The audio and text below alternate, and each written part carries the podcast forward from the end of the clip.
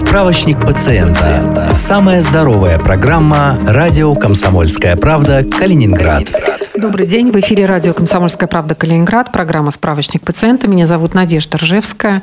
Как курение влияет на организм человека? Так звучит тема сегодняшнего эфира. И у нас в гостях врач по медицинской профилактике Центра общественного здоровья и медпрофилактики Калининградской области Вероника Керамечем. Вероника, добрый день. Здравствуйте. А, вот если прямо отвечать на вопрос, как курение влияет на наш организм, то каждый знает ответ, что очень плохо влияет. Но врачи, как всегда, знают глубже и тоньше, поэтому, пожалуйста, вам слово. Вот я не знаю, насколько эта проблема остается актуальной, что люди курят и губят себя.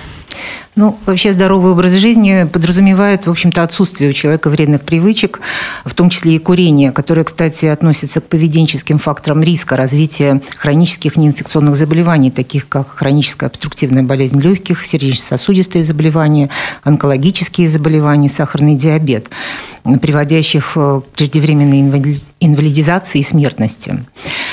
Согласно оценкам Всемирной организации здравоохранения, вообще ежегодно от э, обусловленных табаком заболеваний умирает порядка 6 миллионов человек. Ну, какие же вредные такие соединения, которые входят в состав сигареты, вызывают такие, в общем-то, грозные заболевания. Конечно, современная сигарета – это сложное изделие, состоящее из множества компонентов. Ну, в первую очередь, э, это никотин, который, в общем-то, и вызывает никотиновую зависимость, привычку. Э, далее следует и смолы, и ПВХ, и толуол, э, техническое такое соединение, которое используют при производстве клея. Угу. Цианистый водород, который добавляют в состав сигареты для придания вкуса, для характерной горечи. Ну, то есть цианиды, проще говоря аммиак, который, которым пропитывают табак, чтобы тот лучше дымился. Э, мышьяк, который, в общем-то, кроме сигарет, используется и в э, химической промышленности в качестве классической отравы для грызунов. Угу. Метанол, являющийся тоже кроме компонента сигареты и основным компонентом ракетного топлива для жидкостных двигателей. Кадмий – это электролит для батареек, в общем-то, тоже входит в состав сигареты. Метан – ядовитый горючий газ, является продуктом разложения органических веществ и основным компонентом канализационного газа. Гексамин используется в жидкости для розжига гастра и в том числе в случае курения для розжига сигареты. Да, картина страшная. Никель, да, содержится тоже э, в сигаретах, фенол, формальдегид, ну и, конечно, угарный газ, который образуется при, э, содержится в дыме, то есть при дымлении сигареты и попадает уже в организм, и, соответственно, образует э, карбок, такое соединение карбоксигемоглобин, то есть забирает гемоглобин на себя и не дает кислороду соединиться с гемоглобином да, такие страшные, страшные соединения. Страшную картину да. нарисовали, особенно когда вот вы примеры приводите, такие реальные жизни, да, где вот эти же соединения можно встретить в обычной жизни, а тут мы, оказывается, с сигаретами вот так заглатываем в себя. И как это все влияет на систему организма? Там, на сердце, на желудок, на нашу кожу. Ну, в общем-то, вредное влияние сигареты уже начинается с того момента, как курящий человек берет сигарету в рот. То есть э, в бумаге, которая, которая обернута сигарета, угу. уже содержатся красители. Кстати, эти красители э, являются коммерческой тайной производителя. Никто То не выдает не знает, этих сигаретов. Да, составе, никто не да? знает, что в составе. Но э, по наблюдениям исследованиям э, многочисленным выявлено влияние на слизистую, на кожу, вплоть до образования злокачественных новообразований слизистой кожи губ. Угу. То есть вот э, злокачественное новообразование, это, конечно, губ, это страшная картина, красные каймы губ. Угу. Ну, далее, конечно, э, со слюной табачный дым и все вот эти компоненты попадают в желудочно-кишечный тракт. А, попадая в желудок, естественно, влияют уже на слизистую желудка. Э, таким образом развиваются и гастриты, и дуодениты, и э, колиты, воспалительные заболевания кишечника. К сожалению, у курильщиков иногда боли эти пропадают, считают, они считают, что все хорошо, все прошло, а на самом деле процесс переходит в более глубокую стадию, происходит атрофия клеток слизистой и в дальнейшем с формированием, в общем-то, злокачественных новообразований этих органов. Угу. Также, конечно, в основном тоже грозным влиянием курение оказывает грозное влияние на сердечно-сосудистую систему. А, вообще, если мы посмотрим таблицу СКОР, такая существует, которой пользуется шкала СКОР, которой пользуются доктора, угу. определение сердечно-сосудистого риска. А, для определения риска используют показатели артериального давления, показатели уровня холестерина общего, уровень, э, вернее, возраст и курение. Курит человек или не курит. И если посмотреть на половину таблицы не курящих людей, то зеленых полей значительно больше угу. по сравнению с курящими, где сплошные красные поля, то есть э, сердечно-сосудистый риск высокий и очень высокий, то есть 5-10%. И с возрастом, конечно, угу. цифра сердечно-сосудистого риска увеличивается, что говорит о рисках заболеваний сердечно-сосудистых, э, сердечно-сосудистых заболеваний, к сожалению, с летальным исходом иногда. Да, есть еще исследования, которые говорят, что даже если человек недолго курит, ну там, ну не знаю, просто побаловаться, то у него риск вот развития сердечно-сосудистых заболеваний увеличивается там в десятки просто раз, сразу, мгновенно. Даже если он бросил потом курить. Ну, вот. Дело в том, что курение, вот, этот, вот эти все вещества, они оказывают прежде всего спазм сосудов. И поэтому страдают, в общем-то, не только сосуды сердца. Э, если вообще картинку посмотреть, э, к сожалению, невозможно показать, когда о сердце как будто бы притушены сигареты. Угу. Вот на самом деле, по сути, так и происходит. Происходит формирование очагов некроза. А некроз – это, в общем-то, инфаркт. Отмирание клеток. Да, отмирание мышцы, мышцы угу. да. Да, я вас перебила. Сердцем. Мы с вами говорили о влиянии, негативном влиянии курения на сердечно-сосудистую систему, но это, наверное, еще не все. Но кроме э, сосудов сердца, курение влияет еще и на периферические сосуды. Угу. Так называемые облитерирующий атеросклероз формируется также вот у курильщиков с большим стажем, когда э, появляется перемежающая хромота, то есть человек сначала не может пройти 200 метров, потом 100 метров, потом 50 метров, то есть к полному обездвиживанию и зачастую именно у курильщиков э, в большом проценте случаев э, к формированию, уже к ампутации, к формированию гангрены и ампутации конечности. Угу. На днях, кстати, было рассказывали о том, что на базе Гузевской больницы в сосудистом центре как раз спасают мужчин, как правило, мужчин от ампутации конечностей ну, там, конечно, не пишут о том, что они заядлые курильщики, но почему-то кажется, что одна из самых распространенных причин это именно курение. Ну, исследования показывают, угу. и, в общем-то, практика показывает, что да, в основном, как бы вот в больших процентах случаев э, возникает у людей, которые курят, причем курят с большим стажем. Но говоря о сосудах, тоже надо сказать и о коже, потому что происходит и спазм тоже и кожных сосудов кожи, что тоже также приводит к преждевременному старению, и коллаген плохо образуется, то есть эластичность кожи нарушается, то есть кожа уже выглядит такой постаревшей, не по возрасту, будем так говорить, у курильщика. Отличается таким серым оттенком, желтовато-серым. Угу. Ну и за счет того, что карбоксигемоглобин нет э, кислорода да, в тканях, ну и плюс за счет плохого кровоснабжения в том числе. Угу. Так, а мы с вами совсем не сказали о легких.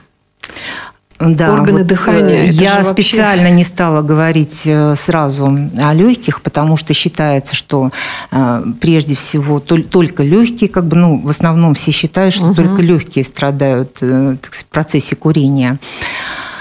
Да, конечно, при курении дым непосредственно попадает в легкие. А, смолы, вот которые я перечисляла, они в виде такого, ну, как гари, что ли, вот как оседают, оседают да? да, на слизистой бронхов, бронхиал, альвеол, из чего состоят, в общем-то, легкие, да. Все это накапливается, все это, конечно, э, во-первых, приводит к воспалительным изменениям, в тканях, э, формированию уже, э, так сказать, э, где-то фиброза уже, то есть выключают, по сути, выключают из функции какие-то участки легких. Угу. Ну и, конечно же, с злокочислением, то есть перерождением тканей. Да, я хочу напомнить, что у нас в студии не так давно был врач-онколог, который говорил, что даже пассивный курильщик, ну вот он тоже является, находится в группе риска по формированию вот этих фиброзов легких, которые потом могут привести вот к совершенно страшным последствиям, что просто ну, не позволять курить около ну, себя никогда никому. Потому угу. что пассивные курильщики, они, так сказать, не желая этого, но вынуждены вдыхать вот дым, да, исходящий мы, от сигареты. Мы сейчас должны удалиться на небольшой перерыв и потом продолжим. Не переключайтесь. Справочник пациента. Справочник пациента. Самая здоровая программа «Радио Комсомольская правда. Калининград». Добрый день всем, кто к нам только что присоединился. Это программа «Справочник пациента». Меня зовут Надежда Ржевская. Рядом со мной в студии находится врач по медицинской профилактике Центра общественного здоровья и медпрофилактики Калининградской области Вероника Керемич. Мы сегодня обсуждаем э, важную, как всегда, тему. Эта тема касается ужасного, страшного вреда, который наносит организму человека вот эта вредная привычка курить сигареты. Причем речь идет о разных сигаретах, правильно? Электронных и таких классических а, и мы в первой половине программы говорили вообще о том, что происходит с организмом, когда ну, вот человек курит. А, какой вред наносится слизистой, желудку, кишечнику, легким, сердцу, сосудам. А, и, в общем-то, главный вывод, который следует, это то, что курение, оно просто выключает постепенно, медленно вот какие-то участки да, организма, систем. Вот. И если вы не хотите быть выключенными вот так вот медленно и страшно, то, конечно, лучше бросить сигарету раз и навсегда и прямо сейчас. Но мы с вами совсем не поговорили о увлечении сигаретами подростками и о том, как у нас беременные зачастую этим злоупотребляют. Давайте ну, вот расскажем тоже о последствиях, э, к чему это может привести. Ну, хочется отметить, что если курит беременная женщина, то рождается ребенок, от которого, в общем-то, пахнет как из пепельницы. Потому что цвет кожных покров такого ребенка серого цвета, а не розового.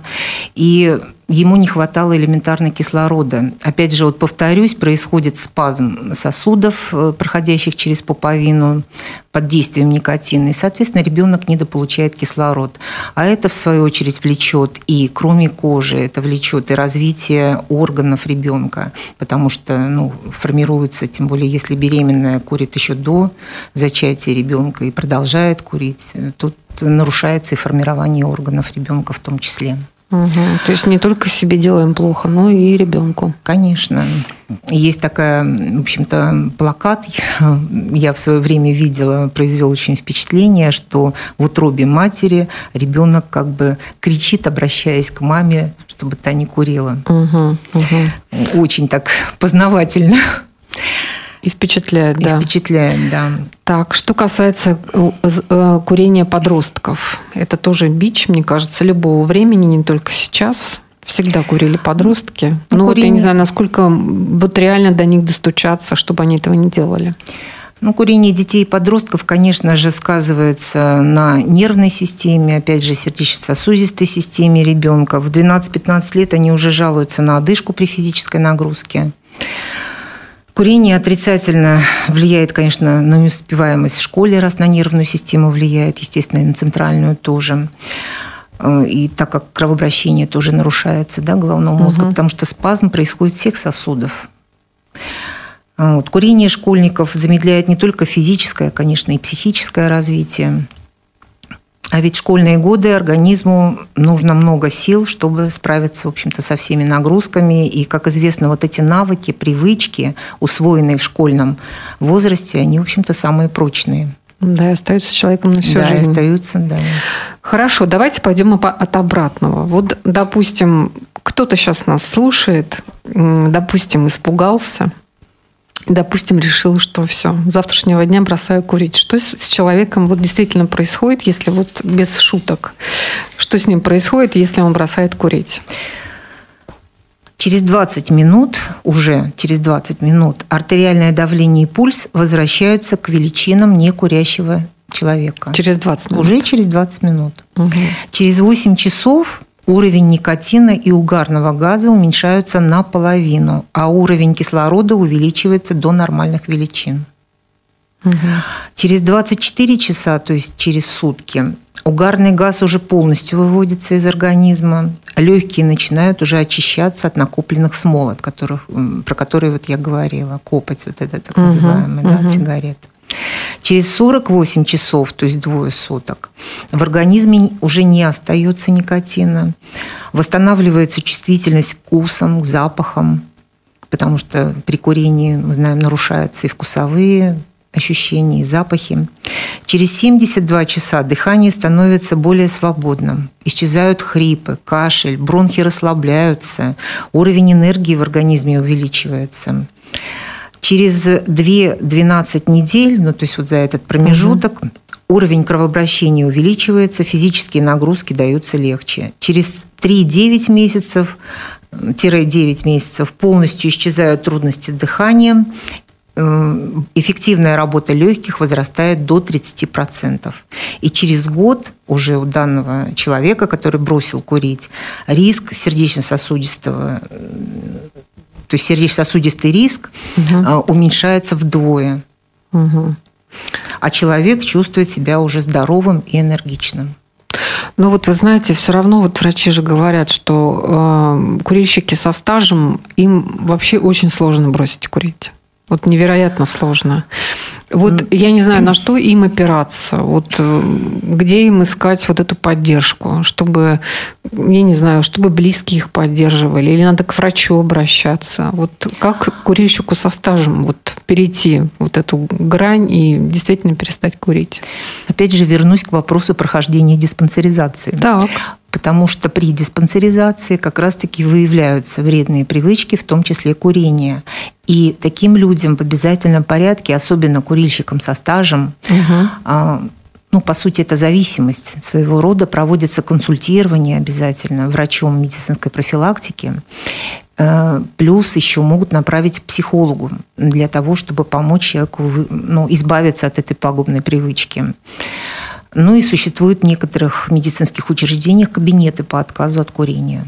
Угу. Это просто нужно узнавать в медицинской организации, есть ли наличие такого кабинета, человек может самостоятельно обратиться в этот кабинет для того, чтобы оказали ему помощь. Да, и давайте тогда напомним, что такую помощь по полису ОМС, то есть бесплатно, могут оказать, например, в наркодиспансере, правильно, в нашем областном. Там работают с зависимостями психологи. Затем, э, например, на базе Калининградской областной психиатрической больницы номер один, которая на Невского находится, там целая бригада психологов клинических, не психиатров, именно клинических психологов. Мне кажется, они прекрасно работают тоже с подобными зависимостями. Там прям целая, мне кажется, команда сейчас молодых врачей пришли, и проводят консультации по самым разным вопросам. И вот это тоже буквально новость вчерашнего дня. Э, в поликлинике на летней открылся тоже кабинет психологической помощи. Там тоже принимает клинический психолог. И я думаю, тоже туда можно по месту прописки обратиться, если вы приписаны да, к этой поликлинике, и тоже поговорить об этой зависимости, потому что ну, избавляться от этого, конечно, нужно. И очень много примеров, как вообще плохо все заканчивается у людей, кто курит. Ну, я с вами согласна. Сейчас открыты кабинеты психологической помощи во многих медицинских организациях, угу. в том числе и в Центре общественного здоровья у нас. Вот, кстати, да. А, ну, я все-таки призываю начать с прохождения диспансеризации и в дальнейшем уже, так сказать, пациента могут направить в том числе вот к психологам. То есть это тоже такой путь. То есть маршрутизация такая да, своего да. рода, да, алгоритм.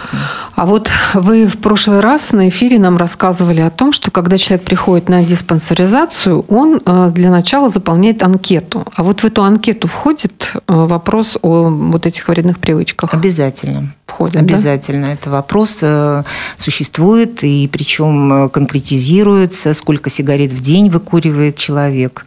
И даже, так? даже больше скажу, если человек указывает, что он курит 20 сигарет и более, если у него нет никаких заболеваний, человек уже относится ко второй группе здоровья, то есть не к первой. То есть угу. он уже не считается здоровым человеком.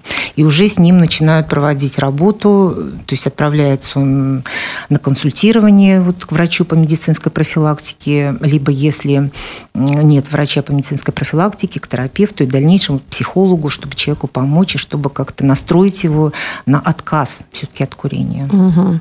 А как вы относитесь вот к таким вот э, уловкам, э, что я буду бросать э, курить постепенно? Вот я, например, курю в день 20 сигарет, а я начну вот сокращать это количество до 10.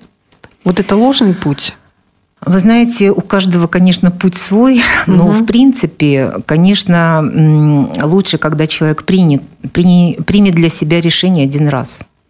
То есть он решил бросить и курить, и он бросает курить. Угу. То есть э, к нам, конечно, обращались э, такие пациенты, э, и действительно, когда человек решает, четко ставит перед собой задачу, что вот он бросает, бросил и не возвращается к этому. Угу. Потому что если он продолжает курить, вот это формирование, почему поведенческий фактор риска? Потому что это его стиль поведения. То есть он его не изменяет, по сути. А вот угу. надо именно изменить. То есть не брать сигарету в рот и все. Угу. Вот говорят, что когда человек бросает курить, нужно проанализировать вот в твоем привычном окружении, много ли людей курят, да?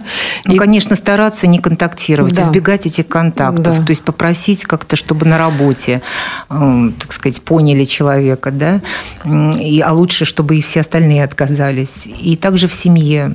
То есть убрать из, из дома, убрать все пепельницы, чтобы что-то напоминало о курении. Угу. То есть чтобы вообще не, не, не взгляд не, это. Да, не концентрировался на этих предметах. А, но вот у нас с вами остается буквально несколько секунд. А, я просто хочу сказать, чтобы люди все-таки вдохновлялись опытом других людей. Очень многие люди бросают курить и говорят сами себе большое спасибо.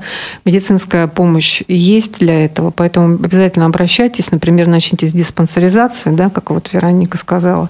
Мы благодарим нашу гостью. Это была сегодня у нас с нами Вероника Керемечи, врач по медицинской профилактике Центра общественного здоровья медицинской профилактики Калининске, Калининградской области. Все программы справочника пациента слушайте на нашем сайте. Всего доброго. До свидания. Справочник пациента.